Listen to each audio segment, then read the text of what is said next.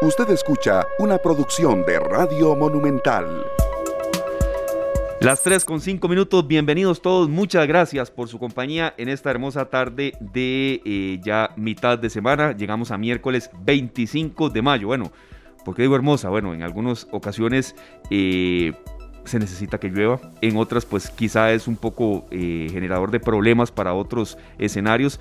Pero también, bueno, hay que agradecerle eh, a Dios el don del trabajo, el don de la salud, en momentos incluso donde hay mucha dificultad, porque, y eso es un tema que vamos a tocar hoy en el transcurso de esta tarde, se está complicando y estábamos comentando aquí Sergio Luzania y yo, Glenn Montero también dándoles la más cordial bienvenida a todos ustedes, que sí, hay mucha cantidad de personas, a ver, con COVID-19 el tema lo estamos tratando de tocar en distintos ángulos, en distintas maneras, porque sabemos que a la gente le cansa un poco, pero está generando también pues muchas incapacidades, ausentismo y lo que más se necesita ahora es dinamización de la economía. Entonces, bueno, quizá hermosa para las personas que están tratando de salir adelante, que, pese a las adversidades pues luchan, hay, hay posibilidad de teletrabajo en algunas maneras, en otras evidentemente pues no se puede, pero es un poco la idea de lo que queremos aquí con mucho eh, positivismo, con mucho compromiso, ofrecerles eh, en cada programa Sergio Luzania y este servidor Esteban Arone. Bienvenidos compañeros, aquí Sergio de nuevo. Me toca fibras con un grupo que, no, no, he podido ir a ver y han venido muchas veces a Costa Rica. Señores, qué gusto de nuevo estar con ustedes. Buenas tardes Esteban, Luzania, a Glenn, los que nos acompañan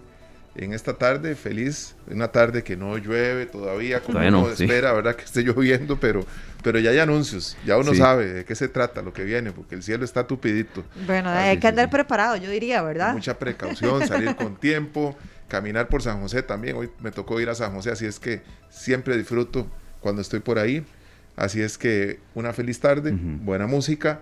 Vicentico, que realmente es una voz muy conocida, muy apreciada, y despide matices con Roberto Carlos, y casualmente nosotros abrimos con una canción de Roberto Carlos, pero en esta versión de, sí. de Vicentico. A veces pasa. No fue planeado, no fue planeado. No, fue planeado, no, para nada. No, no, no, fue, se, se dio completamente natural, pero bueno, la buena música ustedes saben que no puede faltar. Siempre aquí Sergio hace su tarea de, buena hora de la mañana, a veces casi que a las 7 de la mañana lo está despertando a uno con ya la música listita. Así que bueno, eh, eh, la verdad es que cada una de las canciones tiene una, una razón de ser y esperando que a todos ustedes les guste, que se apunten con nosotros, que nos acompañen hasta las 5 de la tarde, porque como siempre vamos a compartir información valiosa para tomar las decisiones correctas, para informarnos y para aprender todos juntos. Claro.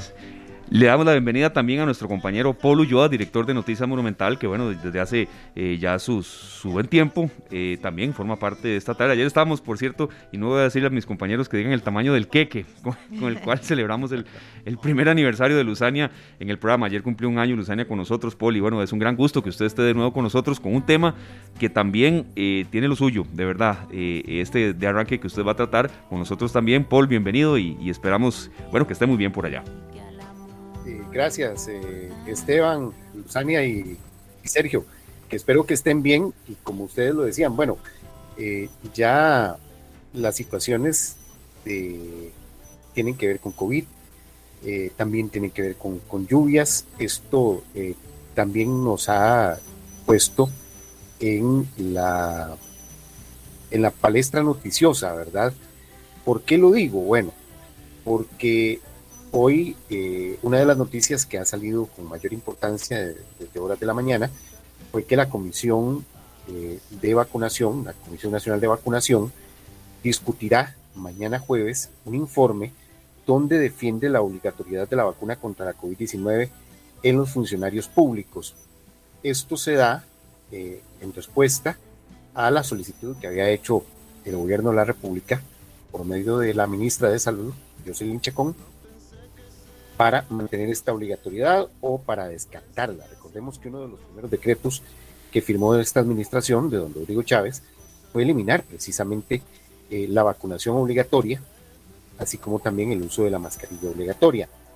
Y esta situación obligó a la Comisión Nacional de Vacunación a decir, bueno, no, eh, esto tiene que analizarse, precisamente se va a analizar y la, pero eso sí, la Comisión Nacional de Vacunación está recomendando, está recomendando mantener la obligatoriedad de la vacuna contra la COVID-19 en los funcionarios públicos. Recordemos, y esto hay que recordarlo, por ley, por ley, la obligatoriedad de eh, la vacuna, eh, o sea, la ley es clara en cuanto a la obligatoriedad de la vacuna en los menores de edad. Así que eh, por ahora no va a haber ningún cambio en la ley que eh, diga lo contrario. En menores de edad es una obligación la vacunación, así que eh, se mantendrá esta, esta medida y ahora se analiza si se va a mantener la, la obligatoriedad de la vacunación en las personas, en los trabajadores, principalmente del sector público, de todos los funcionarios públicos. Así que habrá que esperar qué va a pasar este jueves con esta, con esta reunión, con esta eh, reunión que se va a tener entre la Comisión Nacional de Vacunación y la, el Ministerio de Salud para determinar eh, la situación o el futuro de la vacunación en nuestro país. Les cuento que también las lluvias, y esto acaba, acaba de salir hace escasos minutos, eh, debido a las lluvias, se está alertando, se está ordenando la alerta verde y amarilla en eh, todo el país.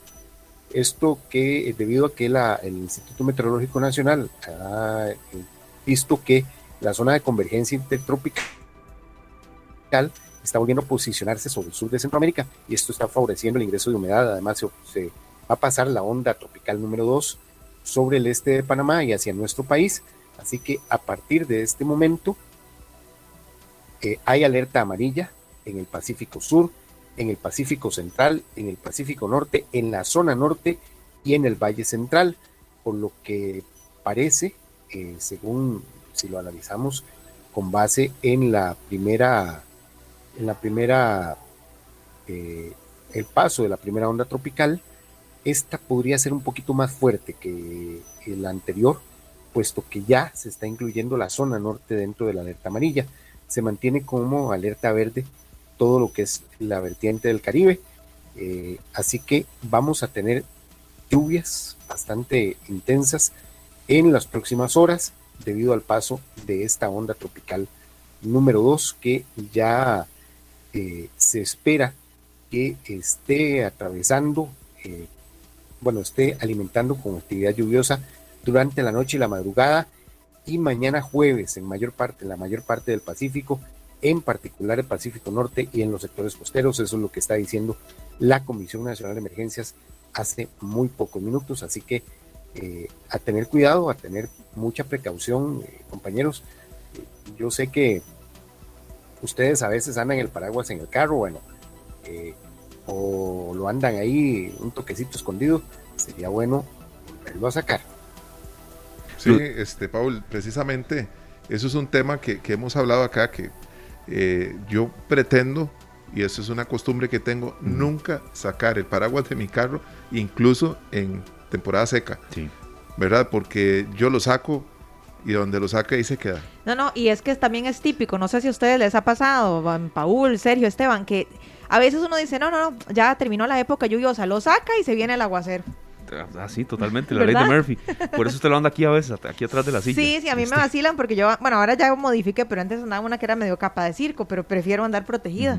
O a veces hasta con abrigo medio impermeable, porque uno nunca sabe. Claro, es lo mejor. Yo, les voy a contar algo. Yo tenía una particularidad cuando era estudiante en el colegio hace muchos años, mis compañeros de colegio no me dejan mentir. Yo andaba el paraguas en, en época de verano. Yo usaba un paraguas de esos legítimo rezador.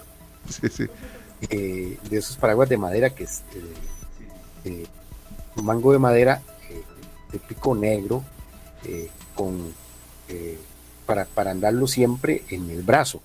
Legítimo rezador, yo lo andaba todo el tiempo, lo anduve todos los años. Así que para mí no era, y a todos los compañeros les, estorbaba el bendito paraguas. Pero yo no me mojaba. Claro, y a veces le estaban pidiendo hasta ride de un lugar a otro. Vea, todos vivimos hasta eso. Paul, aquí, aquí también algunas camas, algunas canas acumulamos. Paul, yo quería hacer, antes de, que usted entre con el invitado, Paul, y de verdad agradeciéndole que esté de nuevo con nosotros, sí hacer un llamado aquí que, que lo estábamos comentando, incluso antes de que arrancara el programa, Sergio Luzania y yo, a cuidarnos. Sabemos que estamos un poco saturados, bombardeados de malas eh, noticias o de, o de que viene una alerta, lluvias. Ahora eh, leemos un informe sobre posibilidad de que algunas vías, bueno, tengan problemas, la ruta caldera, qué sé yo, cuidarnos mucho. Este es un semestre en el que de ahí se incrementan los virus respiratorios, ya saliéndonos del tema de COVID, ¿verdad? Y que a veces, eh, bueno, ataques de tos, qué sé yo, en población infantil hay incluso ausentismo en, en algunos grados. Eh, de escolaridad también y es normal que se presente. Entonces, bueno, eh, no está de más decirlo. Sabemos que la gente puede estar cansada de este tipo de consejos, pero evitemos también que, que bueno, que eso se traduzca en, en ausentismo laboral, ¿verdad? O, escolar o en, espacios de educación. Correcto. Eh, Esteban, vieras que yo lo estaba analizando en los últimos días. Bueno, yo, lo, voy a, lo voy a decir. sí, yo estoy ahorita haciendo teletrabajo por, las situaciones ya conocidas. Entonces, em, es, es, difícil, es este, es, hay que cuidarnos, cuidarnos porque la más mínima cosa te puede dar, te puede afectar. Eh, yo soy asmático y por lo tanto eh, todavía con mayor razón hay que eh, proceder a, tener mucho más cuidado en esta época donde cualquier resfrío te puede mandar al, te puede mandar a un ataque, un ataque de alma, que no es nada, nada bonito andar jalando aire, como dicen, y eh, es, lo, más eh, tenso que hay andar, así. Así que eh, a cuidarnos, porque la verdad, la verdad no es jugando, no es jugando, aunque pueden decir que sí, que ya estamos muy atenuados, sí, sí, podemos decirlo así, pero también los niveles de incapacidad que tenemos en este momento, eso no es bueno para, sacar un nivel de producción eh, importante en este momento en donde la reactivación económica es sumamente importante, en donde cada día de incapacidad eh, es una afectación no solo para los patronos, es también para el salario de las, de las personas. Y no es, no es, no es, eh, no es posible seguir dando este, estas, esa situación. Uno se debe incapacitar de verdad cuando, cuando realmente eh, no puede de alguna manera ejercer su, labor o no puede hacer su labor. Si hay una condición así, eh, es mejor eh, ver de la manera que, se pueda tratar de, de cuidarse para no caer precisamente enfermos. Eso es lo más importante en este momento y creo que sí es conveniente hacer un llamado a todos, a todos realmente, para que se pueda, se pueda eh, tener la mejor, la mejor salud y por lo tanto seguir adelante con la reactivación económica. Eso es muy importante. Sí, eso es importantísimo, porque este, tanto hemos luchado por llegar aquí, ¿verdad? Que podemos estar dando pasos de cangrejo, como dicen, Pablo. Sí, sí, sí. Eh, ya, bueno, ya llegamos a un, punto en donde eh, es bueno cuidarse, es mejor cuidarse antes de, de, vivir, de vivir una situación eh, todavía que empeore más nuestra salud y por lo tanto hay que, hay que esperar, nada más cuidarnos, cuidarnos, comprometernos todos a cuidarnos, a, a cumplir las normas básicas, pero y aún así a veces uno se le escapa ahí. No, no, yo siempre he dicho, hay que bajar, no hay que bajar la guardia, ¿verdad? Porque esta guerra no, ha terminado, es interesante, ya la gente piensa que, que tenemos inmunidad de rebaño y que ya no importa y no nos cuidamos y, y no sabemos cómo nos puede afectar la enfermedad, entonces definitivamente no podemos jalarle rabo a la ternera. Nosotros esperamos, Paul, tenerte muy pronto por acá y bueno, que te recuperes muy pronto. Sabemos que igual estás trabajando muchísimo desde casa, entonces ojalá que te chineen bastante, pero, pero te queremos 100% recuperado. Me están chineando bastante por todo lado. Ahí el equipo de Noticias Monumental es, tremendo, así que no hay mucho que preocuparse.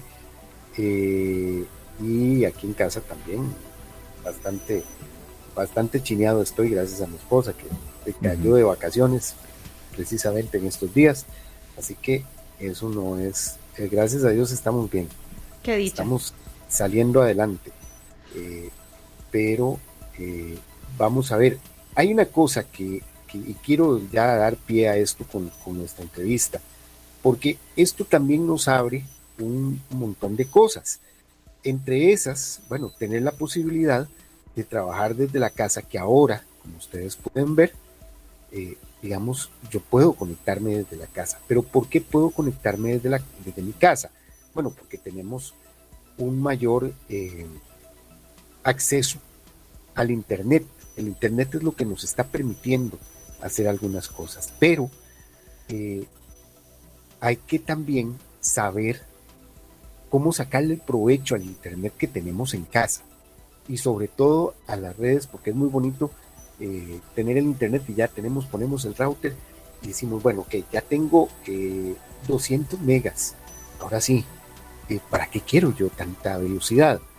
Por eso es que hoy queremos, quiero hablar con el señor Jaime López, él es el gerente de servicios de campo de Tigo, que han hecho una, una serie de consejos para sacarle el máximo provecho al Wi-Fi, precisamente para poder tener, eh, para poder hacer trabajo, para poder hacer estudio, que ahora es muy importante para cuando uno tiene hijos, que puedan tener en todos los niveles, desde la escuela, desde el eh, colegio o incluso la universidad. Hay universidades que sí han vuelto a la presencialidad, hay otras que están en, eh, en jornada mixta y por lo tanto hay clases que son, si bien es cierto, algunas son presenciales, otras son, siguen siendo virtuales. Y en este momento, según la SUTEL, el 88% de la población tiene algún acceso a Internet, pero me, casi medio millón de personas tienen ya una suscripción a Internet fijo desde su casa y hay que sacarle provecho al Wi-Fi. Don eh, Jaime, muy buenas tardes. Hola, buenas tardes, ¿cómo estás? Bien, ¿usted cómo le ha ido? Muy bien, muy bien. Gracias ahí por el espacio para poder compartir con Radio Escuchas estos consejos. Don Jaime, eh, bueno, yo incluso estoy ahorita en Wi-Fi. Yo tengo es, mi computadora eh, pegada al Wi-Fi, eh, y, pero siempre hay algunas, algunos consejos básicos para que por lo menos la señal de Wi-Fi llegue mucho más limpia y digamos que llegue bien al aparato a los, o a los aparatos que tenemos en casa, porque ya no es solo una computadora, digamos, en, aquí en mi casa somos cuatro, eh, eh, tendremos, hay cuatro computadoras, eh, habrá cuatro computadoras, habrá cuatro teléfonos, hay otros dispositivos, y entonces todo eso va mermando de alguna manera al Wi-Fi. Sí, correcto. Es correcto. Más que todo, eh, ¿cuál es la primera, la primera ley, por decirlo así, de eh, que usted debe tomar en cuenta cuando coloca o contrata un servicio de Internet fijo? Cuando contratamos un, un servicio de Internet fijo hay muchas variables, digamos que la más, la más fácil, pero que a su vez impacta considerablemente en la calidad del servicio, son los dispositivos electrónicos que yo tengo en mi casa, como por ejemplo el microondas, una secadora, ya un teléfono inalámbrico. Todos estos dispositivos, al entrar en funcionamiento, tienen un efecto en la señal Wi-Fi, porque recordemos que la señal Wi-Fi es una señal que está en el aire. Entonces está propensa a muchas interferencias y muchas interrupciones por diferentes medios. Uno de estos es lo que te comentaba, el tema de los dispositivos electrónicos. Por ejemplo, si yo enciendo mi microondas, ya en el momento en el que yo estoy en una reunión de Teams, por ejemplo, ya eso me va a degradar el servicio. Me va a degradar el servicio como tal y voy a tener una afectación en el momento en el que yo empiezo a calentar la comida. Va a tener un efecto en la señal Wi-Fi si yo tengo mi dispositivo conectado por ese medio. E, esto es como, como, como que uno no, lo, no lo quisiera creer, pero hay gente que conecta eh, o tiene el, router eh, cerca del microondas. Eso es todavía peor. Sí, correcto. O sea, si lo tenemos cerca de un microondas, si lo tenemos cerca de una secadora, por ejemplo, ya, o si lo tengo a la par del teléfono fijo inalámbrico, ya esto me va a generar una interferencia. En el momento en el que me caiga una llamada en el teléfono fijo inalámbrico, voy a tener una afectación en mi servicio de Wi-Fi y se va a, degradar la señal. Va a tener afectación definitivamente. También, eh, don Juan Carlos, don Jaime, perdón, eh, el, tenerlo cerca de, vidrios y espejos.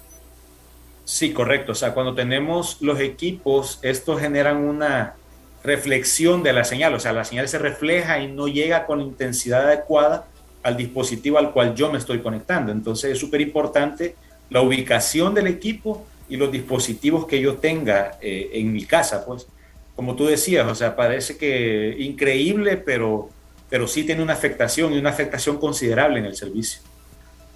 Eh, por ejemplo, sí se, sí se debe tomar en cuenta, eh, por ejemplo, si yo tengo eh, cámaras inalámbricas, si tengo un bebé y tengo el, monitor del bebé, si tengo, por ejemplo, estos asistentes para, como por ejemplo Alexa, las, los refrigeradores ahora inteligentes, los cualquier dispositivo que, realmente eh, tenga internet o que use del internet. Sí, de hecho, esto que mencionas es súper importante porque nosotros, bueno, hoy en día la gama de dispositivos que podemos conectar a redes inalámbricas en nuestra casa es muy amplia. Entonces, como tú lo mencionabas, tenemos Alexa, tenemos tomacorrientes, tenemos bombillos, tenemos cámaras de seguridad. Entonces, cuando tú contratas un servicio de Internet, es súper importante equilibrar o balancear la cantidad de dispositivos que tienes conectados versus el ancho de banda que eh, tienes contratado. ¿Por qué? Porque el ancho de banda que tengamos contratado se divide entre todos los dispositivos que tenemos conectados, ¿ya? O sea, si yo tengo, por ejemplo, cuatro teléfonos o tengo un Play, mi hijo está jugando PlayStation en su, en su dispositivo y en ese momento estoy eh, en una reunión, por ejemplo, ahorita que estamos conectados por Zoom, si en el router o en el dispositivo en el que yo estoy conectado, mi hijo se pone a jugar Play, él me va a consumir considerablemente el ancho de banda que yo estoy utilizando. Esto me puede generar una afectación en la calidad del servicio que estoy teniendo. Jaime, y una, una de las cosas que estoy viendo, eh, bueno, si usted tiene tantos dispositivos, es mejor eh, contratar un poquito más de capacidad o también eh, ¿Qué tan importante es, por ejemplo, si, si uno tiene estudiantes en la casa, eh, de alguna manera eh, no basarse en el Wi-Fi, sino tener el cable, de, el cable de red?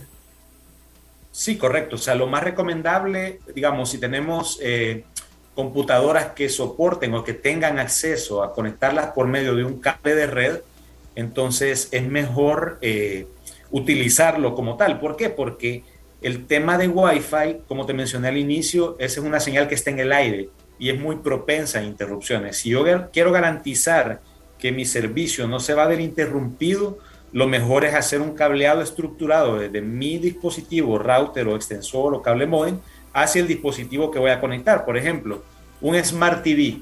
Yo tengo un Smart TV en mi cuarto de, no sé, de 50 pulgadas o 40 pulgadas o las que sea. Ese es un dispositivo que yo no lo voy a estar moviendo por toda la casa. Entonces, lo más recomendable es conectarlo a través de un cable de red para garantizar que yo tengo conectividad sin interrupción, a menos que el cable se dañara, o sea, el cable se quiebre o el perro se come el cable, pero de lo contrario, yo estoy garantizando que tengo una conectividad directa sin interrupciones de mi dispositivo al dispositivo en el, cual quiero, quiero recibir señal. Perfecto. Don Jaime López, él es gerente de servicios de campo de Tigo. Le agradezco mucho que nos haya atendido y nos haya dado estos consejos que muchas veces no los tomamos en cuenta eh, porque nada más decimos, bueno, contratamos el servicio y pongan el, el, router donde sea. No necesariamente, eh, por ejemplo, si la casa es de dos pisos, Jaime también tiene alguna consideración que tomarse. Eh, ¿Dónde se debe poner, en, en qué punto de la casa es más importante colocarlo? Todas esas consideraciones ustedes siempre las dan, los técnicos las dan. Sí, correcto. De hecho, cuando nosotros, eh, vamos a ver, si tú tienes una casa de dos niveles, como lo acabas de mencionar, probablemente tú digas, ah, yo voy a colocar mi cable modem. Lo recomendable es colocarlo en el área más céntrica de la casa, como lo mencionaste, o en el área en la cual yo utilizo más el servicio de Internet. En el caso de una casa de dos, de dos plantas, como lo acabas de mencionar, eh, lo más recomendable es colocar el router, el extensor, el cable modem en un nivel de la casa y poner un extensor adicional en el segundo nivel para garantizar. ¿Por qué? Porque la división entre un nivel y el otro de la casa va a generar una interferencia en la señal. No va a llegar con suficiente intensidad al segundo nivel para que yo pueda tener el servicio contratado. Entonces lo recomendable es colocar un extensor de señal en el segundo nivel. Ya, como te digo, para garantizar cobertura. Paul, Sí, adelante. No, muchas gracias también a don Jaime eh, López, gerente de servicios de campo de Tigo. Es que nos consultan por acá en el Facebook Live y, gracias a don Jaime por estos minutos acá en esta tarde. Sisi Montoya Quintana, si está cerca del televisor, también afecta. Una pregunta que creo que, bueno, no solamente a doña Sisi, que le agradecemos la haya formulado, eh, bueno, le puede interesar la respuesta, eh, Poli, don Jaime. Eh, no, si estamos cerca del televisor, el televisor como tal no me está generando interferencia en la señal de Wi-Fi. Si mi cable modem está cerca del televisor, no tengo ningún problema con el tema de Wi-Fi. Bueno, perfecto, don Jaime. Muchísimas gracias, don Jaime López, gerente de servicios de campo de Tigo, que estuvo esta tarde, nos acompañó en esta tarde para hablar un poco sobre estas particularidades. Ya saben, nunca coloquen el router a la par del microondas. Nunca.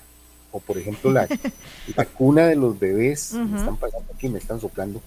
Ahora que las cunas vienen tan tan modernas. Tan tecnológicas, sí. Totalmente, tan tecnológicas.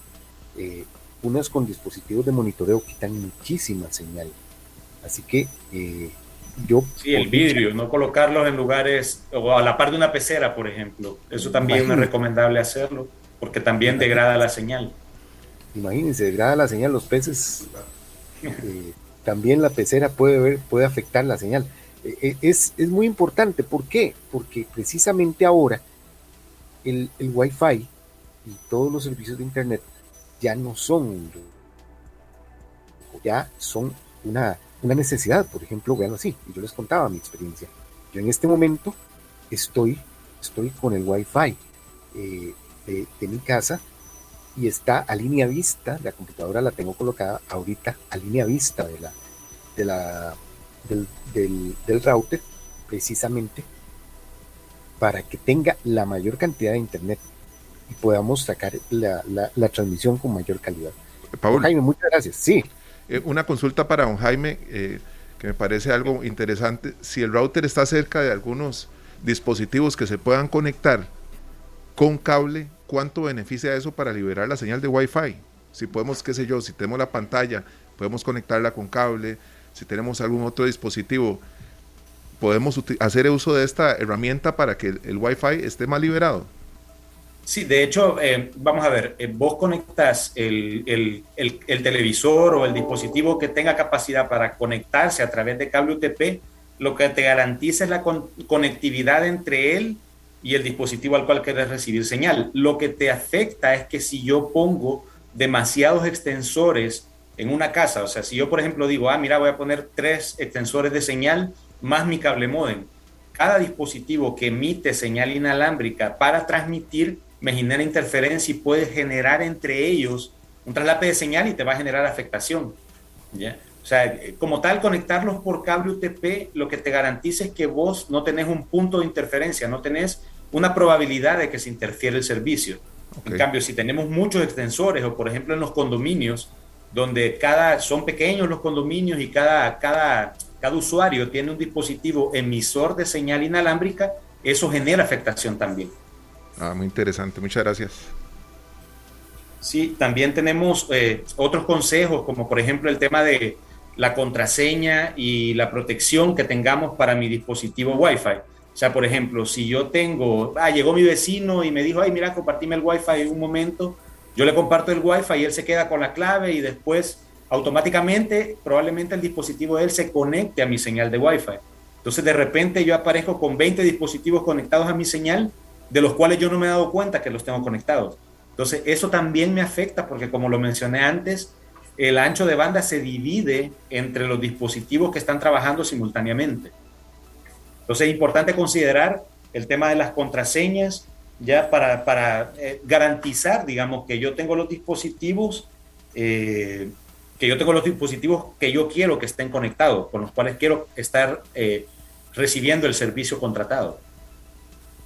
Este dato es muy importante. Ahora la, contraseña Wi-Fi es todavía más importante que, que, una contraseña banco. Y no solo por esto, es porque eh, también esto te permite mantener control de quienes eh, tienen acceso a tus redes y evita, se evita que cualquier persona, cualquier, eh, eh, cualquier persona no, que uno no quiera, eh, se pueda, pueda accesar a nuestras redes. Esto es muy importante, yo creo que ya la contraseña Wi-Fi eh, uno no se la da, es como entregarle las llaves de la casa. Paul, es que Tal vez viene un vecino y le dice, mira, que es que eh, mi hija tiene una tarea y estamos en internet, vos nos puedes ayudar, que ella está con la laptop, es solo para la tarea de hoy, ya mañana nos reconectan y punto. El fin de semana tienen los, vecinos una fiesta y todos los invitados conectados al wifi de uno, porque hay gente que realmente es muy atrevida y, se convierte más bien en una red pública. Correcto. Sí, correcto. De hecho, lo que recomendamos, por ponerte un ejemplo, para, no sé, para cinco dispositivos 20 megas pudieras también, dependiendo también de qué es lo que el dispositivo hace. Si es un dispositivo que te consume demasiado ancho de banda, aunque tengas dos dispositivos o tres conectados, te vas a consumir todo lo que contrataste ahí. Eh, por ejemplo, eh, si tenemos más de 10 dispositivos, de 100 megas hacia arriba es como lo recomendable para que eh, tengan una buena experiencia de navegación. Excelente, excelente. Muchísimas gracias.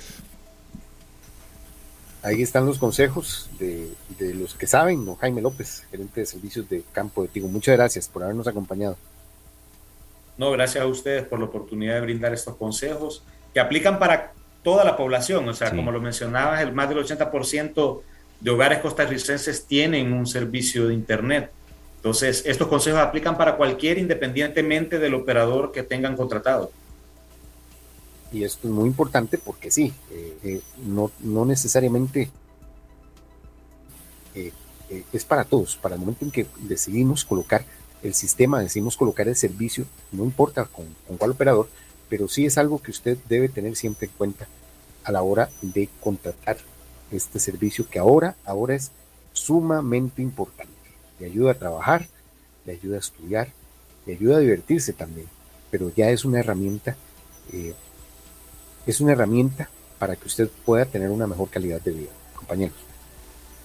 Perfecto, no, muchas gracias a don Jaime López, gerente de servicios de campo de Tigo, y bueno, a usted, Paul, por un tema eh, que, es totalmente también dinámico en, en, cuanto al tema de reactivación económica y, y, como usted decía también en otros campos de la vida, pero yo creo que la conectividad tiene que estar presente. A veces hablamos del tema de los nómadas digitales, aquí lo hemos analizado con invitados y demás, pero si no hay conectividad, eh, casi que a un 100% es difícil ser eficiente, ¿verdad? No, y aquí lo que importa es saber cómo utilizar esas herramientas de manera idónea, porque a veces cometemos errores que son muy simples, pero que nos quitan eh, potencia, ¿verdad? Entonces, qué dicha que pudimos compartir todos estos secretos con don Jaime, ¿verdad? De todos estos, de, todos estos consejos para, de, para hacer que la, la red sea muchísimo más eficiente. Claro que sí, muchas gracias, don Jaime. Bueno, con mucho gusto. Muchísimas gracias a Jaime López, gerente de servicios de Campo de Tigo. Y bueno, Paul, creo que hicimos un recorrido amplio por el mundo informativo de hoy y también de, bueno, con entrevista de un tema de total actualidad, Paul. Y nada más, ya para cerrar, eh, Esteban, Lu y, Sergio, nada más contarles algo que sí eh, está dándose muy fuerte a nivel internacional, eh, lo que ha pasado en Texas, en la escuela de Uvalde, que es una verdadera masacre, es una de las peores eh, masacres que se registran en la historia de los Estados Unidos. Eso es todo un tema que vamos a tener que tratar eh, más adelante, que, pero que por ahora, por ahora, eh, ha llamado muchísimo la atención, ya que este, el autor del tiroteo, de, de este tiroteo que dejó 19 niños fallecidos y dos maestras en esta escuela en Texas, y llama la atención todo el proceso. Es como de, una película de terror, ¿verdad? 15 eh, minutos antes pone un mensaje en Facebook que dijo que se disponía a disparar hacia un centro, hacia un centro escolar, no dijo cuál, pero eh, que sí iba a ir a disparar. Advirtió en todo momento que iba a cometer las cometer estos estos eh, estos hechos y que por ejemplo, que iba a disparar y iba a matar a su abuela y después que iba a ir a una escuela, iba a cometer todo lo que, cometió y el hecho también de tener acceso tan, fuerte a armas muy poderosas. Estamos hablando de que según los, últimos informes de, las autoridades en Texas, eh, el muchacho utilizó un rifle AR-15, un rifle de asalto, y eh, todo debido a, la, situación que el bull, por el bullying que él había sufrido por haber sido tartamudo, por, tener problemas de tartamudez. Eh, yo creo que este tema, este tema va a abrirse a, mucho más en las próximas semanas, eh, porque sí es, es, es va por, por, varias, por varias vertientes. Las advertencias que se están haciendo en Facebook, que a veces pasan por, por desapercibidas, muchas veces no las escuchamos, no las oímos, no les tomamos atención. Eh, las advertencias más allá de eso, las advertencias que nuestros jóvenes dan, eh, de que están inconformes con alguna situación, que tienen problemas a veces de convivencia en las escuelas por bullying, que eso es otro gran tema. Y el tercero, que esto es un tema más de Estados Unidos, pero que también de alguna manera se atrae hacia nuestros países, es el problema del acceso a las armas. Eh, sí. ya eso eh, va a ser un, todo, un, todo un tema en, Estados Unidos, pero que también aquí ya debemos ponerle el ojo, porque sí, eh, ya habíamos visto algunos vestigios de jóvenes que van armados a nuestros centros educativos. Claro, Poli, recordemos que incluso se empezaron a hacer requisas y demás, y, con, muchas opiniones a favor y otras en contra, pero por dicha lo que sucedió ayer, eh, tan a, tan a escala no se da en Costa Rica, pero tiene que ser una llamada de atención. Quería, Poli, aquí con mis compañeros también hacer dos aportes en cuanto a esto que sucedió. Uno, el que eh, nos hacen llegar y, de verdad coincidimos totalmente. Es increíble que en el estado de Texas, Estados Unidos de América, se pueda comprar un arma, incluso un rifle semiautomático con tan solo 18 años, pero se requieran 21 años para comprar licor. Bien lo señaló Einstein y es, es, así, es así de verdad. Hay dos cosas infinitas, el universo y la estupidez humana, y del universo no estoy seguro. Esa una. Y otra, rápidamente, lo, mediático que fue una declaración que eh, dio Steve Kerr. Él es una de las voces más respetadas de la NBA, fue un gran ex, fue un gran basquetbolista y ahora es entrenador de los, eh, de los Warriors de Golden State. Y él, en una conferencia de prensa, lo digo porque fue muy mediático, porque estalló en el sentido de que no, no voy a hablar nada de baloncesto, hoy no me pregunten nada de esto, y ningún periodista se, animó ni siquiera a intentar hablar del partido que tenían horas después.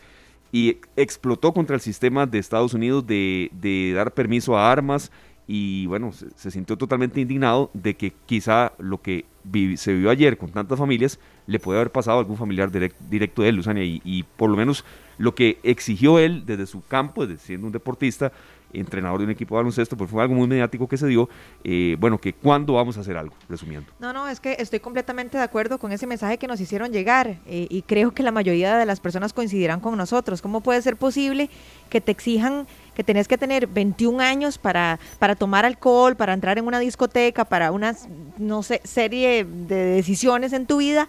Ah, pero si quieres comprar eh, un rifle, de ya, nada más necesitas tener 18 años es realmente lamentable y sobre todo ver cómo él de alguna manera, como bien decía Paul, lo fue pues, eh, poniendo en las redes sociales. O sea, voy a disponerme a matar a mi abuela.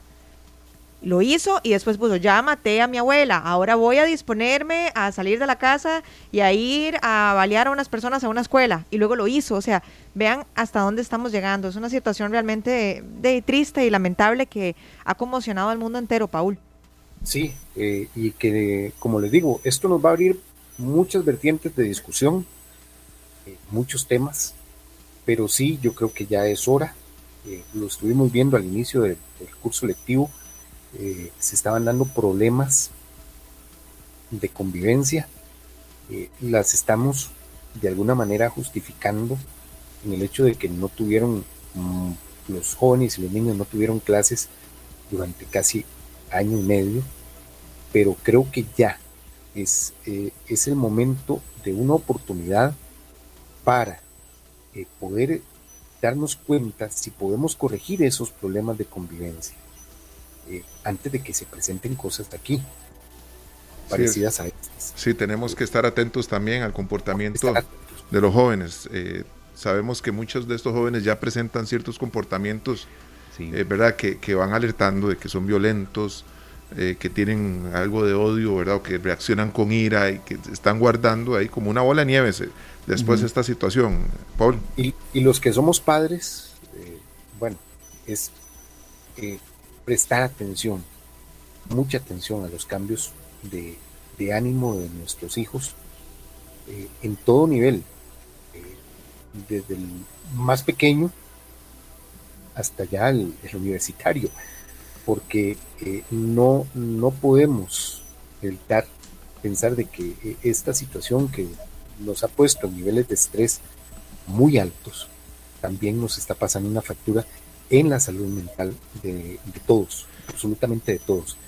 Y si podemos detectar eso a tiempo, podemos detectar algunas, algunos cambios de comportamiento fuertes a tiempo, yo creo que podemos salvar, salvar, eh, salvar a toda una sociedad.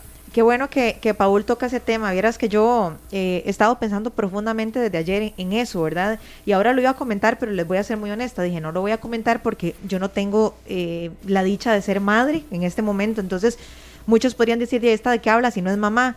Pero hay algo, no hay que ser muy brillante para darse cuenta de algo, Paul. Lamentablemente, muchas veces los padres son los últimos en darse cuenta de que sus hijos andan en malos pasos.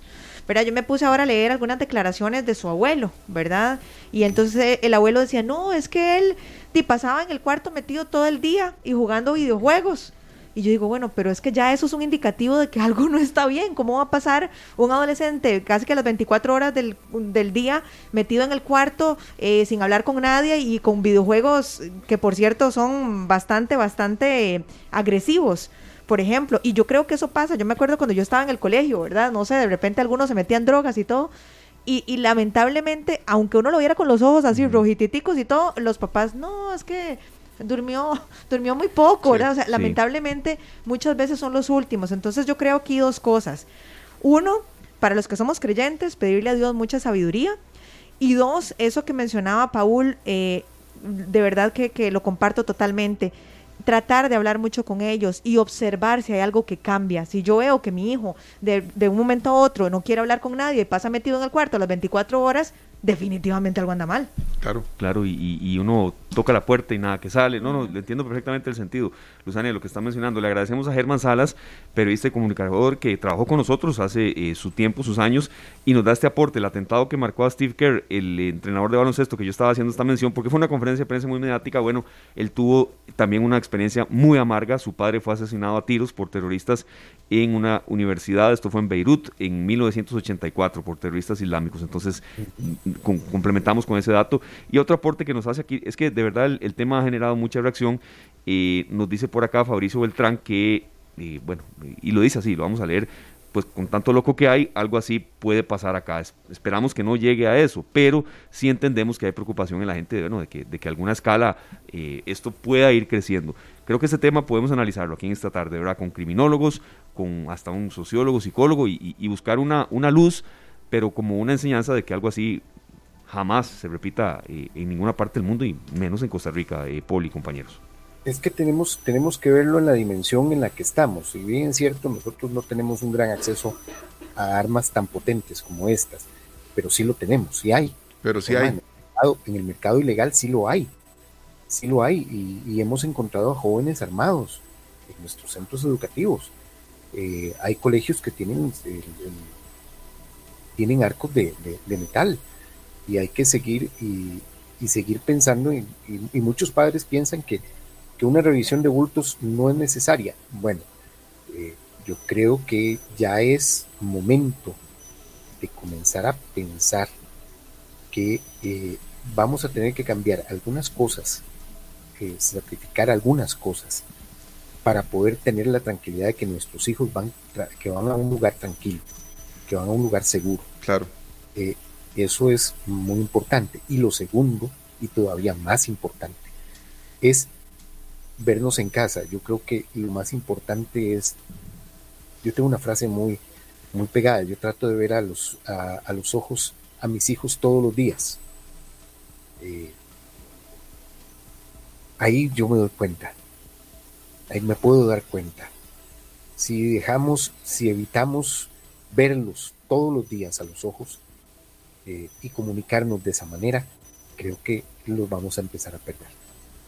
Eso es muy importante, Paul, estar uno este, en contacto frecuente y realmente que sea efectivo, ¿verdad? Porque no es lo mismo saludar al hijo en la mañana, en la tarde o en la noche, que tener un contacto real y saber qué está pasando, qué hay bueno, qué hay malo, qué, cómo le fue.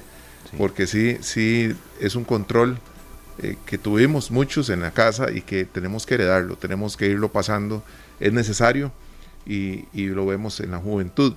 La violencia que hay en las calles en muchos lugares de nuestro país y en el mundo entero eh, nos han hecho que muchas personas decidan mejor no salir de la casa. ¿verdad? Entonces, no, una cuestión de estas no nos puede tomar por sorpresa, nos puede doler muchísimo, pero que no nos tome por sorpresa pensando que en Costa Rica nunca van a pasar eh, actos tan violentos como estos. No, y nos debe tomar para prevenir, debemos tomarlo para prevenir. Estos hechos lamentablemente se dan en, esta, en Estados Unidos principalmente, pero no están exentos en ninguna parte del mundo y nos debe, ese debe ser un, un, hecho que nos debe servir para, para echar para nuestro saco y prevenir desde todo punto de vista. Claro. Paul, muchas gracias de verdad por, por haber compartido con nosotros eh, el, eh, este bloque de esta tarde y ahí estaremos en contacto aquí nosotros tres con usted para, para el tema a mañana a tratar. Y bueno, hoy 7 en punto, la tercera emisión de Noticias Monumentales. Hoy 7 en punto, así que los espero a esa hora con más, con todo el desarrollo de las noticias. Pues ya nos vamos con un poco de música, pero aquí mi compañero Serio tenía un poco más de, de, una anécdota que usted ilustró en materia del rezador y semejante paraguas ahí para bajar un poquito de es Le pregunté a Luzania si ella sabía que era un rezador, porque es una frase muy reciente, hace mucho, incluso yo hace mucho no la escuchaba. O sea, a mí me dice un rezador y yo me imagino un rezador, ah, literalmente. por ahí viene. ¿verdad? Viene de ahí, precisamente. Acuérdense que, eh, y esto se pone muy en, en eh, en boga, por decirlo así, porque no es boga, ¿vale? Para los rezos de niño y también cuando hay rezos de novenarios y todo el asunto, todo el, cuando hay una muerte hay rezos de novenarios. Eh, en el mes de mayo, por ejemplo, que en muchas casas eh, todavía hay, y todavía hay, hay, lugares donde se mantiene la tradición de rezar el mes de la Virgen, por ejemplo, en todo el mes de mayo. Bueno, entonces eh, lo más fácil para el rezador, que siempre era, eh, siempre tenía que tener las manos ocupadas con el rosario y también con una, siempre con algo que le daban en el rezo, era llevar el paraguas en, la mano. Ese paraguas tradicional de mango curvo, eh, curvo negro, absolutamente negro. entonces el rezador, así era, el paraguas de rezador y por eso eh, ya se quedó como que ese paraguas es de rezador. Claro. Eh, entonces, sí, era, eh, era muy, muy, muy importante y fue muy importante para mucha, para, o sea, fue incluso el primer paraguas que muchos conocimos. Ya después se volvieron los paraguas automáticos y que los que se retraen solos, pero algunos todavía mantuvimos por muchos años un paraguas de rezador. y entonces se quedó, se resumió al rezador. Ya uno escuchaba, ya que el rezador anda Paul y era el paraguas guindando el brazo. Aunque no necesariamente anduviera rezando entonces. Aunque no precisamente anduviera rezando. Necesariamente anduviera el rosario. Ese. bueno, interesante la historia, compañero. Bueno, muchas gracias ahí por el dato. Ahí me disculpan, yo no sabía que era eso. todos los días algo se aprende. Muchas gracias, Paul. Muchas gracias a ustedes y nos vemos y nos oímos mañana, si Dios lo permite. Si Dios lo permite. Un abrazo, que sigas mejor. Gracias, igual. Gracias. Vamos a la pausa comercial, pero tenemos un cantante extraordinario que espero que les guste. Se llama Enrique Ramil, es un cantante español. Ha participado en varios concursos de canto como Tierra de Talento, que ganó, también Factor X y OT. Él hace un tributo a Rocío Jurado con dos canciones espectaculares, Señora y Se nos rompió el amor. Así es que espero que les guste porque es algo que he venido escuchando eh, y la forma de interpretar estas canciones a mí me impactó mucho. Ya regresamos, vamos con Enrique Ramil en esta tarde. Las 4 con 6 minutos en esta tarde estamos escuchando a Alberto Plaza, este gran artista chileno, seguido por muchos, amado por muchos también, y con una canción del año 1998, Polvo de Estrellas, una letra espectacular.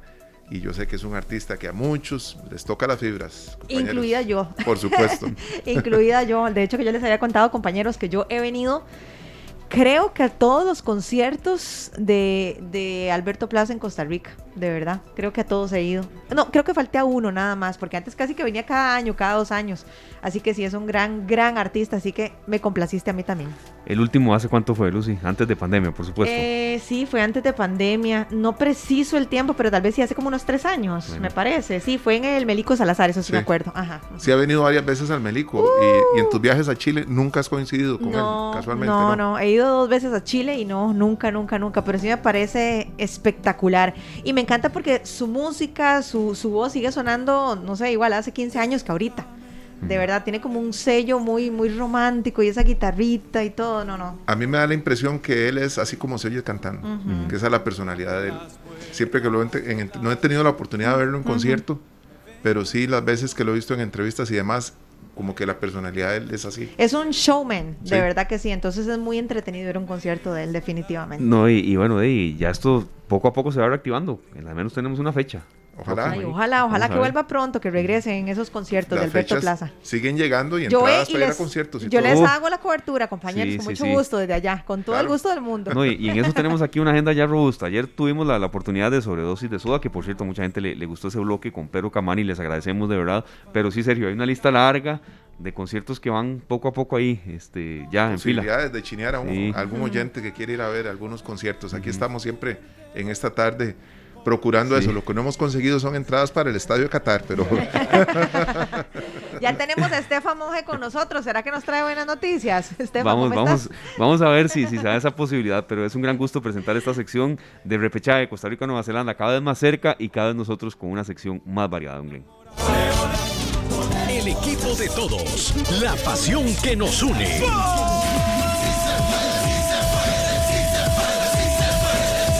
Costa Rica, Nueva Zelanda.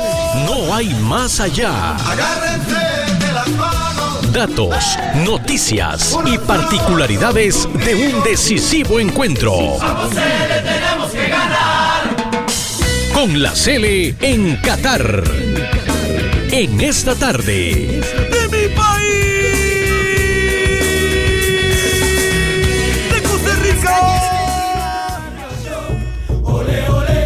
4 con 10 minutos, gracias Glenn y nos vamos con Estefan Monge y esta sección que ha tenido pues de todo, informaciones netamente deportivas, otros días con un impasse en esto porque el fútbol también, y eso es lo que hemos ilustrado con esta sección Estefan y bienvenido, es eh, cultura, es abrir espacios y es sobre todo también entender que bueno, hay ticos en todas partes del mundo. Correcto, ¿qué tal? Buenas tardes Esteban, Lucy, Sergio y oyentes de esta tarde. Vamos a hacer esta sección más dinámica, con mucho audio, porque esta mañana logramos conversar con el embajador de Costa Rica en Qatar, el señor Álvaro Mariano Segura, nos atendió a eso de las 6 de la mañana con 30 minutos, 3 de la tarde con 30 minutos allá en Doha, y la verdad es que logramos tocar temas de fondo, temas interesantes que muchos costarricenses deben conocer, y sobre todo pensando mucho en este repechaje que se va a disputar en 20 días entre Costa Rica y Nueva Zelanda. Vamos a empezar con lo siguiente.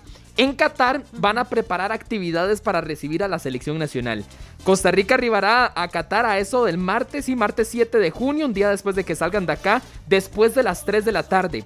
La embajada de Costa Rica en Qatar va a preparar actividades, comparsas y muchas actividades dinámicas relacionadas con Costa Rica para recibirlos de gran manera. Así que, mi querido Glen Montero, escuchemos al señor Álvaro Mariano Segura que nos habla precisamente de esas actividades. Primero que todo va a ser un reto porque eh, vamos a tener bastantes, bastantes ticos por acá. Eh, es también un gusto el, el, hecho de comenzar a organizar algunas actividades con la comunidad tica, que somos cerca de 160 personas por acá junto con todos los que vienen de Costa Rica y que también van a venir de Emiratos Árabes, de, Arabia Saudita y de todos los países cerca, que sabemos gente que va a venir a ver el partido, pues eh, eh, es bastante, bastante bonito, por supuesto que sí. La embajada ha estado planeando algunas actividades, por ejemplo, queremos hacer algo el día 13, el día previo al partido, eh, en Catara, que es una villa, un centro cultural que hay acá.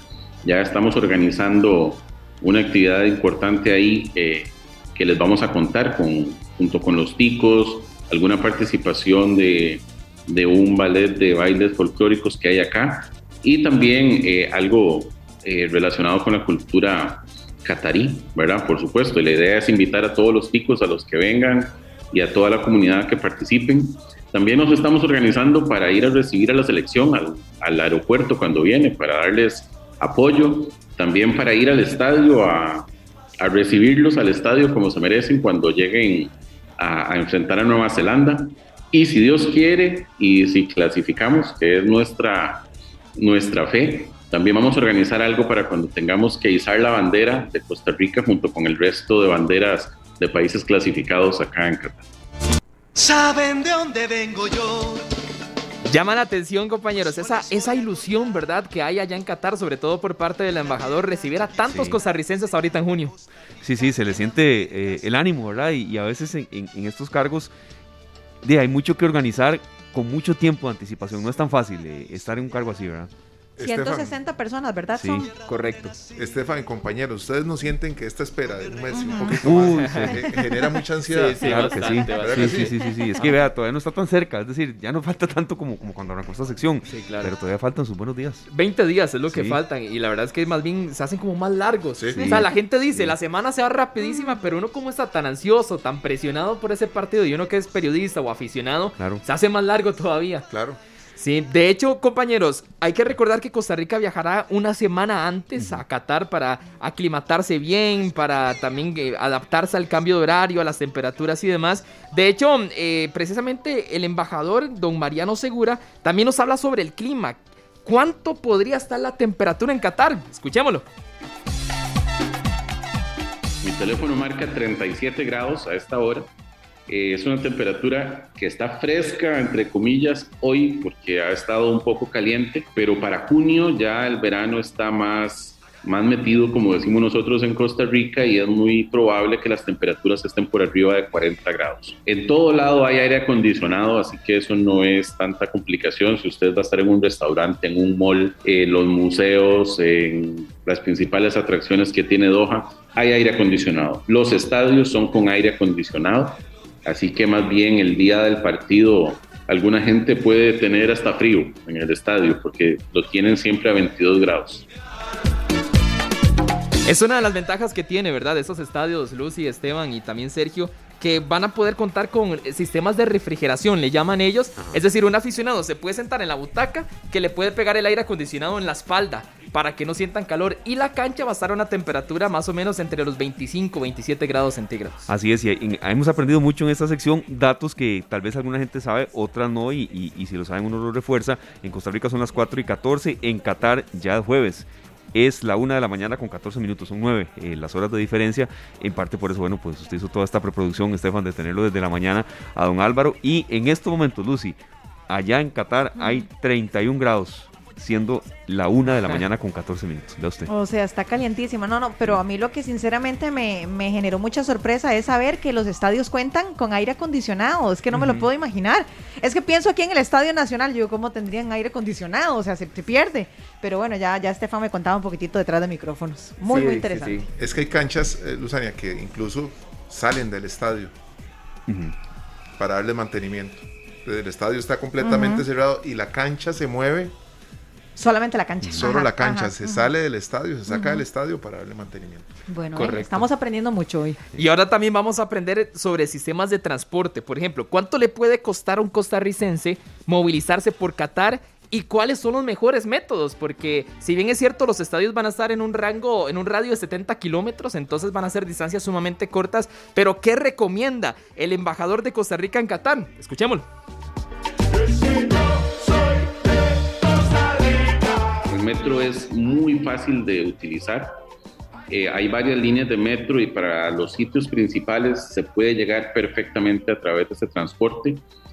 Todos los estadios tienen un servicio de metro, eh, salvo dos, pero de los cuales es fácil hacer transbordo de la última estación del metro hacia el, hacia el estadio. Por ejemplo, a la gente que vaya a conocer los estadios. Eh, para los centros comerciales también todos tienen eh, una estación de metro, si no a la par, muy cerca, es muy fácil movilizarse en el metro. Ahora, en el transporte público, eh, el taxi es bastante generalizado, con muy buen servicio de taxi.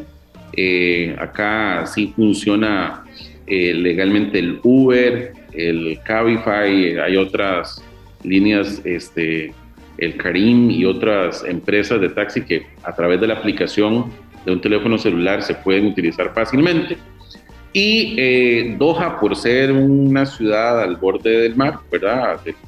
Este, hay varios puntos donde es más fácil y para evitar el tráfico y todo, tomar un, bote, por ejemplo, y cruzar desde la parte de los museos al sitio de la Perla o Lusail, es perfectamente factible ir a través de un bote o una, un taxi acuático, digamos. Un tiquete de metro vale un dólar. El desplazamiento de taxi es aproximadamente de dos dólares. Sumamente barato, ¿verdad? Movilizarse por allá. ¿Quién lo diría? Sí, sí, Casi, casi como Costa Rica, ¿verdad? Casi, casi. Ay, Dios mío. No, no, pero qué buena noticia, porque si bien es cierto, eh, los estadios van a estar relativamente cerca, eh, pues obviamente sí van a tener que, que movilizarse y pueden utilizar estos medios de transporte de una manera segura y a buen precio. Y, llama la atención también lo de los taxis acuáticos, le llaman ellos, ¿verdad? Que son los botes. Digamos, si se complica de pronto cruzar toda la ciudad, pueden tomar un bote que los lleva de un lado hacia otro. No, qué bueno estar escuchando a don Álvaro Mariano Segura, embajador de Costa Rica en Qatar. No sé si le parece, Estefan, vamos a una breve pausa y seguimos aprendiendo. Creo que tal vez a él le, sentir una comunicación desde Costa Rica como que lo, transporta, lo transporta totalmente a, su gente de acá, a su familia y, se, escuchó totalmente dispuesto a colaborar. Viera cómo está ansioso de que lleguen los costarricenses. estaba, sí, sí, sí, sí, Y bueno, eh, la, cifra ha ido creciendo, perdón, Estefan, antes de ir a la pausa, se mencionaba primero unos 1.200, 1.500 y puede llegar hasta los 2.000, tengo entendido. Ya, ya, ya ya, oficialmente serán 2.000 costarricenses. número que podría aumentar, ¿verdad? Podría aumentar, sí. Sí, sí, ahí sabemos que, el tico siempre se las ingenia de, último, de última hora. Correcto. vamos a la pausa, don Glenn, y ya venimos con más de esta sección. Repechaje, Costa Rica, Nueva Zelanda. Bueno, vean qué buena música la que tenemos de fondo para ir entrando en calor. Gracias, Glenn, ¿verdad? Y por inspirarse, vamos entrando en calor. Gonín, ¿verdad es? Gonín. Sí, ajá. El de lucha por tus sueños, ese mismo. Tapón. Tapón. Bueno, gracias. Entonces, los dos son los dos. Ajá. Bonín y Tapón, los hermanos. Ajá. Bueno, seguimos hablando aquí con nuestro compañero eh, Estefan Monge acerca de ciertas curiosidades para para los que tienen la posibilidad de ir a Qatar al repechaje y los que no, pues conocer un poquitito más de esta cultura, que es una cultura, por cierto, completamente diferente. Así que, ¿qué otras curiosidades tenemos, Estefan? Lucy, podemos hablar también acerca de los saludos. Es evidente que cada país tiene una fuerte identidad tradicional y religiosa que nosotros tenemos que respetar y obviamente los costarricenses que vayan a Qatar también deben considerar cómo saludar, por ejemplo, a los nativos de ese lugar. ¿Qué tienen que hacer los costarricenses? ¿Qué deben evitar? ¿Cómo se debe saludar, por ejemplo, a las mujeres en este caso? Eso es lo que nos ha explicado don Álvaro Mariano Segura, el embajador de Costa Rica en Qatar. El saludo es normal, con estrechando la mano entre los hombres. Cuando uno saluda a una, a una señora o una señorita de la cultura musulmana, eh, salvo que la iniciativa de extender la mano sea de la señorita o de la señora, eh, lo que se hace más bien es un gesto de saludo, ¿verdad? Como una pequeña reverencia y se toca uno el pecho. Eh, no se suele ser impulsivo a la hora de darle la mano a una, a una señora o señorita musulmán, por ejemplo, pero a los hombres normalmente este se les estrecha la mano. El saludo de ellos, ellos van a decirle a uno salam aleikum, que ¿verdad? Es como esté con Dios. Y la respuesta que uno le da es Aleikum Salam, ¿verdad? Que es como, como el, saludo típico. Sin embargo, acá, para la gente que venga, eh, el saludo normal que se hace como nosotros normalmente lo utilizamos, ¿verdad? Pero en inglés, ¿verdad? Ellos manejan también el, mucho el idioma inglés para los saludos. Salam Aleikum y Aleikum Salam, ¿verdad? Es así. Bueno, por ahí yo, yo diría, hola, How are you? Sí, sí, sí, totalmente. está difícil, está difícil. Pero para los que van para allá, no está tan complicado de, de, de ir practicando, queda su tiempo. Por lo menos aprenden esa frase. Sí, sí. Eh, compañeros, permítanme saludar nada más rápidamente a Lien Díaz, ex compañero de Repretel y a camarógrafo, ¿verdad? Que, estimamos mucho y viene en sintonía de esta tarde de Radio Monumental. Ah, un gran saludo. Y bueno, no sé si Lien va a ir a Qatar, ojalá. Sí. Pero si va a ir a Qatar, eh, Sergio, también vamos a hablar acerca del dinero. Digamos, si los costarricenses es mejor que lleven efectivo o que mejor paguen con tarjeta. Bueno, eso también recomienda, nos hace recomendaciones el señor embajador de Costa Rica en Qatar. Y el país es muy, muy seguro. No solamente en términos del manejo de dinero, sino la gente puede andar en la calle a altas horas de la noche por cualquier sitio de la capital, que siempre va a estar muy seguro. Aquí, gracias a Dios, no hay tantos problemas de robos ni nada de eso, la seguridad es bastante elevada. Y en términos de lo que es dinero, la gente puede pagar con tarjetas de débito o crédito casi que en cualquier lugar. Para el efectivo, que de repente se usa para, no sé, una propina, para eh, pagar algo, algo tan sencillo como le digo, la gente va a querer ir al desierto a ver los camellos, a ir a ver las dunas. Para ver los camellos, la gente cobra algo, ¿verdad? Cobra como 20 reales por darle una vuelta y tomarle fotos a los camellos en el desierto y todo eso, solo efectivo le aceptan. Entonces, ese tipo de cosas que uno sabe que a los turistas les llaman la atención, sí es bueno que la gente ande efectivo, pero yo lo que les recomiendo es, si es posible, utilicen los cajeros automáticos para sacar dinero.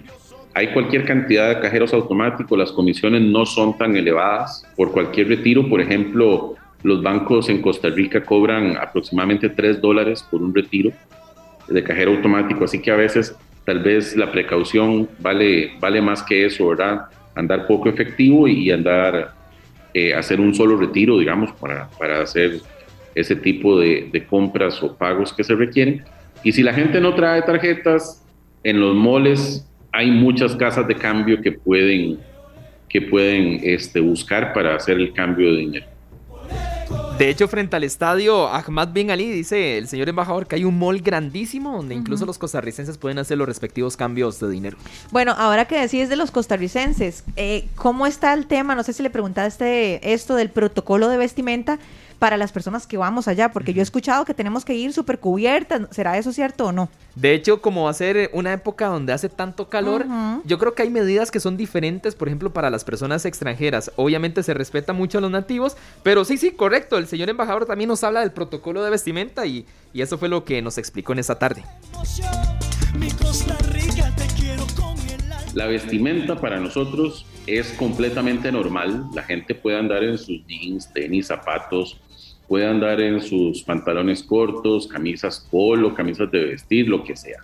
O sea, eso no hay ningún problema. Lo que ellos piden un poco de respeto es cuando la gente va a entrar a un mall, sitios cerrados, ¿verdad? Para no andar con las mujeres, sobre todo con los hombros descubiertos, no andar con camisetas de tirantes y dependiendo del sitio donde se vaya a entrar, tener el respeto, no andar, por ejemplo, eh, eh, con pantalones cortos o chancletas de playa y ese tipo de cosas. Pero el resto es totalmente, totalmente normal.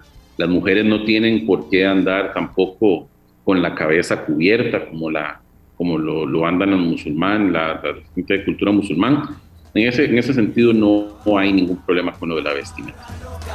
Ahí escuchábamos al señor embajador, don Álvaro Mariano Segura. Nada más para aclarar, Lucy, él lo que se refiere es que nosotros podemos andar normal, ¿verdad? Como extranjeros. Sin embargo, las mujeres sí es mejor tratar de evitar andar como con partes del cuerpo eh, expuestas, me explico, digamos. No andar, por ejemplo, con los hombros descubiertos y demás. Como para evitar, no sé, algún contratiempo por allá en Qatar, pero para los extranjeros no es prohibido. Ah, ok, pero ya, ya entendí. Los hombres son los que sí pueden andar normales, normales. Nosotras sí tenemos que tener cuidado, digamos, de repente no llevar una camisa de tirantes una blusa de tirantes. Correcto, porque allá la figura de la mujer se respeta un poco más que la parte masculina. No, son aspectos de cultura que, que, también prevalecen en otros países, no solamente en Qatar, pero sí, sí es que llama la atención el tema de la, temperatura, es que será eh, de verdad en, materia... Eh, para algunos ticos que no están acostumbrados a esos niveles, casi que hasta insoportable. Entonces, que ese viaje no se convierta tampoco en una especie de, a ver, de, tortura, serio, algo que no estamos tan acostumbrados aquí. ojalá un contratiempo, pero puede surgir un problema mayor, ¿verdad? Saludos para nuestro amigo Jairo Parrales, que anda manejando su taxi y dice que queda de ejemplo, ¿verdad? Que los taxis son baratos en todo el mundo. Yo creo que hasta la gasolina. Sí. Saludos a Jairo, que, que dice que nos está escuchando. Sí, ya para finalizar, eh, compañeros y oyentes de esta tarde, vamos a hablar un poco también de la, de la entrada a Qatar. Si es necesario, por ejemplo, que los ticos lleven prueba de COVID negativa, si tienen que descargar alguna aplicación. Bueno, eh, eso también nos ha explicado el señor embajador de Costa Rica allá en Qatar. Básicamente, para poder entrar a Qatar, a los costarricenses no se nos solicita visa, ¿verdad? Eso es un aspecto muy importante. Pero sí, por las condiciones sanitarias es muy importante decirle a la gente que tiene presentar un test PCR negativo, ¿verdad? eh, que se realice al menos con 48 horas antes de abordar el avión hacia Doha. ¿Verdad? Eh, no es a la llegada de Doha, sino a la hora del abordaje. Digamos, si se hace escala vía Miami, que a la hora de abordar el, el vuelo hacia Doha, máximo 48 horas eh, se hayan realizado el PCR. Algo muy importante también en términos de la vacunación, eh, que la última vacuna que se haya que se haya puesto la gente no supere los ocho meses, ¿verdad? O sea, tiene que tener menos de ocho meses de vacunado con su última dosis. Y también es muy importante, esto lo recalco para que la gente no vaya a tener problemas, que tienen que registrarse en una aplicación que se llama Eteras, ¿verdad? Que es un requisito de control sanitario que se utiliza en Qatar para la entrada a restaurantes, moles, al estadio también, a todo lado donde vaya a ir, tiene que presentar su Eteras. Para entrar al país tiene que tener el Eteras instalado en su teléfono, ¿verdad? Y el registro eh, tarda al menos unas 12 horas o 24 horas. Entonces es bueno que la gente lo haga con tiempo para que no tenga problemas de ingreso a Qatar.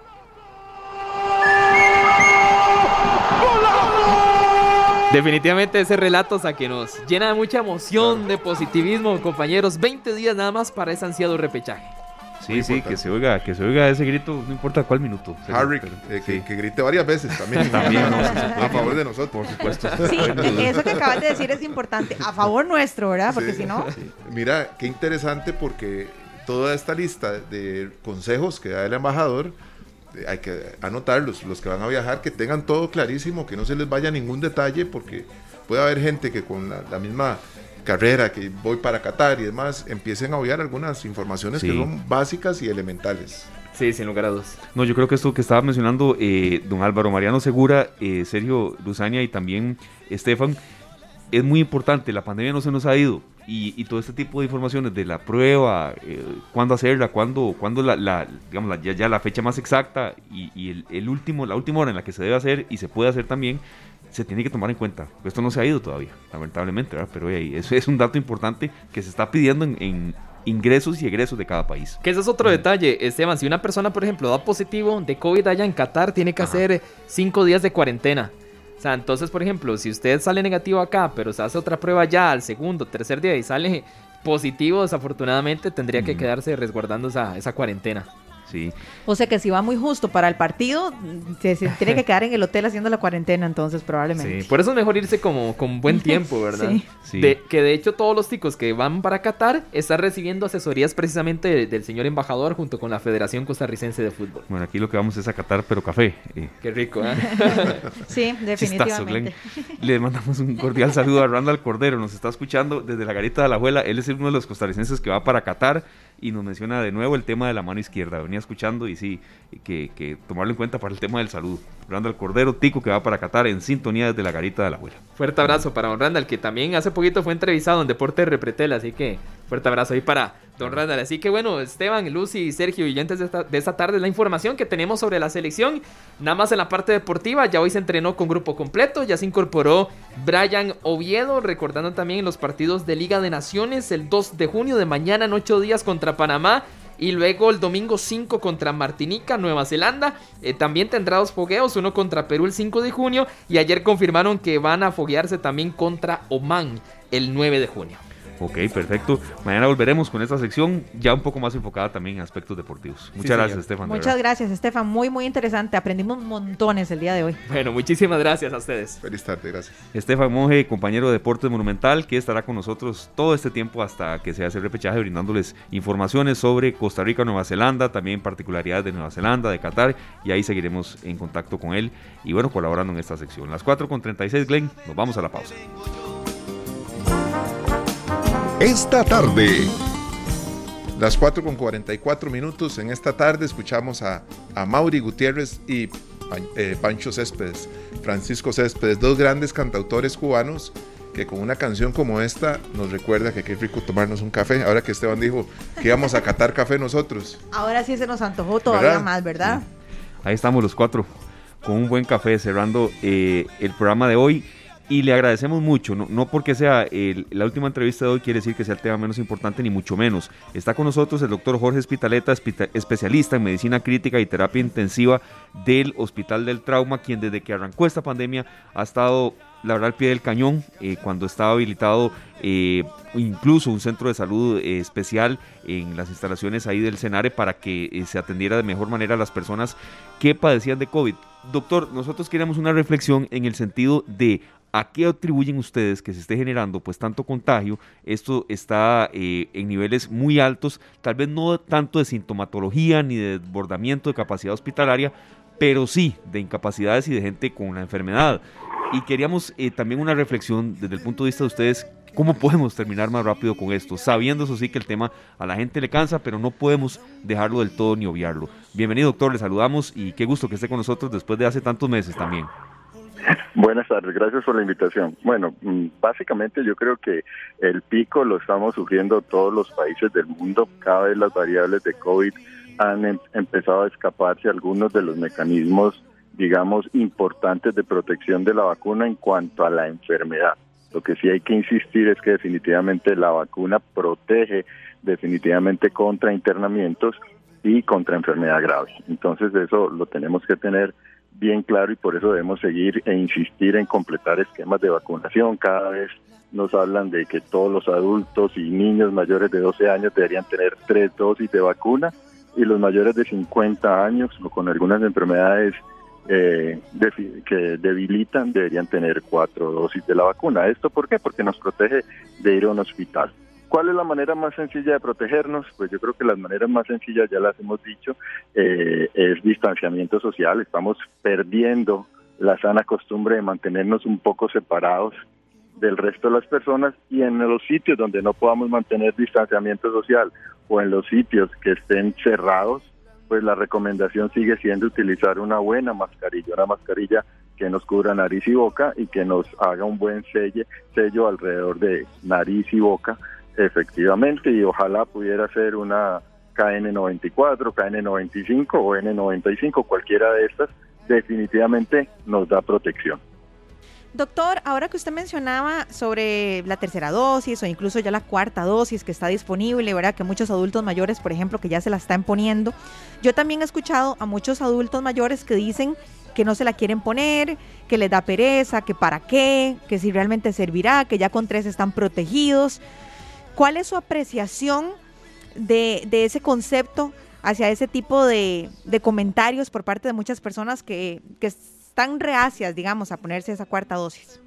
Eh, Yo me entristezco, uno es un sentimiento de tristeza porque creo que hemos perdido la memoria, o sea, tenemos muchos muertos en esta pandemia en Costa Rica y en el mundo, entonces me entristece sabiendo que definitivamente el hacer el recorderis, por llamarlo de alguna manera, al sistema inmune con la vacuna nos va a, hacer- nos va a proteger efectivamente de enfermedad grave y estar hospitalizados, o sea, no ahora como vemos Doctor, que los perdón que lo vez interrumpa, perdón que lo interrumpa. ¿Qué dijo usted ahora? Recorderis. O sea, es literalmente lo que me estoy imaginando, como fortalecer ese sistema inmune, como recordarle. Exacto, es, es recordarle que el virus Ah, está ahí, que lo puede que lo puede atacar por medio de la vacuna. O sea, la Ah. vacuna va, va bajando, digamos, ese nivel de intensidad conforme pasa el tiempo. Entonces, la idea de las de los boosters, que así se llama técnicamente, o del refuerzo de las vacunas, es precisamente recordarle al sistema inmune, activarlo nuevamente para tener suficientes defensas para controlar una enfermedad.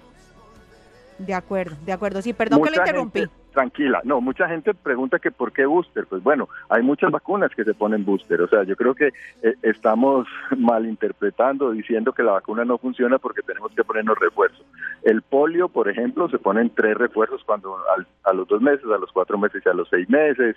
La vacuna de hepatitis, por ejemplo, en personal de salud se ponen tres dosis y dependiendo del nivel que uno tenga, probablemente se tenga que poner una cuarta después de hacer mediciones. Entonces, no es la única vacuna real que necesita un refuerzo. O sea, no pensemos que la vacuna del COVID es una vacuna eh, mal diseñada o mal hecha porque ocupa refuerzos. Hay muchas vacunas dentro de las que nos ponemos y si eh, todos nos vamos a nuestro esquema de vacunación de la infancia, verán que tenemos refuerzo de muchas de esas precisamente para que el sistema inmune tenga niveles adecuados. Inclusive la vacuna de la influenza normal, de la gripe normal, saben que nos tenemos que poner año a año porque las cepas van cambiando. Así va cambiando el COVID. El COVID también ha ido, cada variable ha ido teniendo algunas pequeñas mutaciones que no hacen tan efectiva la vacuna inicial que teníamos. Don Jorge, ¿cómo está el tema de la capacidad hospitalaria? Porque sí, aquí mencionamos que no a niveles de hace muchos meses, pero eh, hay suficiente manera de reactivar esto en cuanto a alguna eventualidad que se pueda presentar. Sí, ya la caja está tomando pues las medidas, sí tienen algunos hospitales donde se están activando medidas contingentes precisamente para evitar colapsos, que es lo que no queremos y probablemente eso se va a dar mayoritariamente en personal en personas no vacunadas. Entonces, pues eh, en este momento no estamos a niveles ni mucho menos de segunda o tercera ola donde estábamos completamente absolutamente saturados, pero eh, es importante decirle a las personas que tenemos que evitar enfermarnos, que no no piensen que el tener el COVID simplemente va a ser una gripe porque no sabemos. Si uno supiera exactamente qué va a pasar, si uno supiera que le va a dar solo una simple gripe y va a pasar, pues uno podría decir, listo, eh, que me dé para tener un poco de sistema inmune, pero nadie puede garantizar en este momento cómo va a ser el desarrollo de su enfermedad y la vacunación pues disminuye la posibilidad de tener enfermedad grave pero no la vuelve a cero. Entonces tenemos que mantener el cuidado. Yo creo que definitivamente como medida de responsabilidad personal, todos deberíamos utilizar por lo menos mascarillas en sitios cerrados.